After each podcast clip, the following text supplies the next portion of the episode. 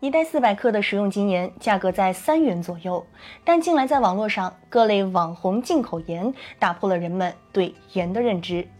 波斯蓝盐、美国夏威夷黑盐、法国灰盐，除了包装精美、形形色色，以原产地为卖点，这些盐的价格更贵得惊人。例如，一瓶四百二十五克的美国夏威夷黑盐，售价为一百六十九元，与普通袋装食用盐相比，贵了五十多倍。塞浦路斯晶片海盐、喜马拉雅玫瑰盐，在商家的文案介绍中，每一种盐都因为来自异域而别有风情，洋气的多彩的名字听上去似乎格外有魅力。这些网红盐均以天然、特定原产地、含有特殊矿物质等为主打卖点，号称营养更均衡。天花乱坠的广告宣传令网红盐身价倍增，价格动辄比普通盐贵数十倍。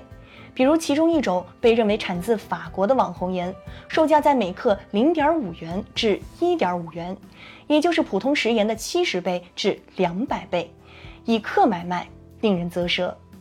然而，商家宣称网红盐富含特殊矿物质，所以这些贵的盐更有营养。这一说其实经不起推敲，食盐就是氯化钠。如果其他元素的含量比普通盐多，反而说明该款产品不够纯净，杂质较多。如专家指出，这些特殊矿物质无法检测，也无法证实。如果其中含有未知的有害元素，反而对人体不利。再者，如果依照网红盐比普通食盐更天然，故营养更均衡的逻辑延伸开来，岂不是海水晒制的粗盐就比精盐？更有营养，那现代工业生产的先进性、科学性体现在哪儿？最重要的是，盐的本质只是一个调味品。世界卫生组织建议，每人每天食盐的摄入量不要超过六克，要减少烹调用盐，以及少吃或者不吃各种腌制品。我国在二零一二年原卫生部修订《食品营养强化剂使用标准》后，不再允许食盐添加除碘以外的营养强化剂。因此，除了特别加入的强化剂外，盐里的微量元素是可以忽略不计的。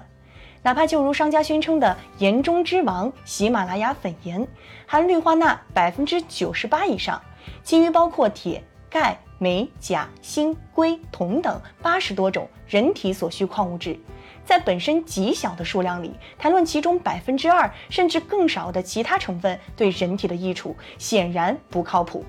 毕竟每天食盐摄入量太低，指望通过吃盐来摄入钙、铁等矿物质，荒诞不经。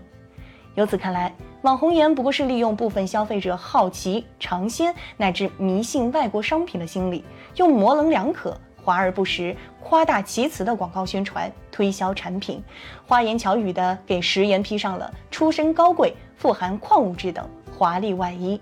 在赚取普通食盐数十倍、数百倍的巨额利润的时候，也在收取消费者的智商税。对网红盐不可等闲视之。一方面，相关监管部门、平台要依据广告法、食品法等法规约束，规范商家的不实宣传，严格查处违规营销行为，加大监管宣传力度，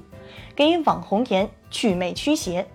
另一方面，广大消费者也要树立正确的消费观念。审慎看待华丽外衣下的网红盐等网红商品，不要轻易上交智商税。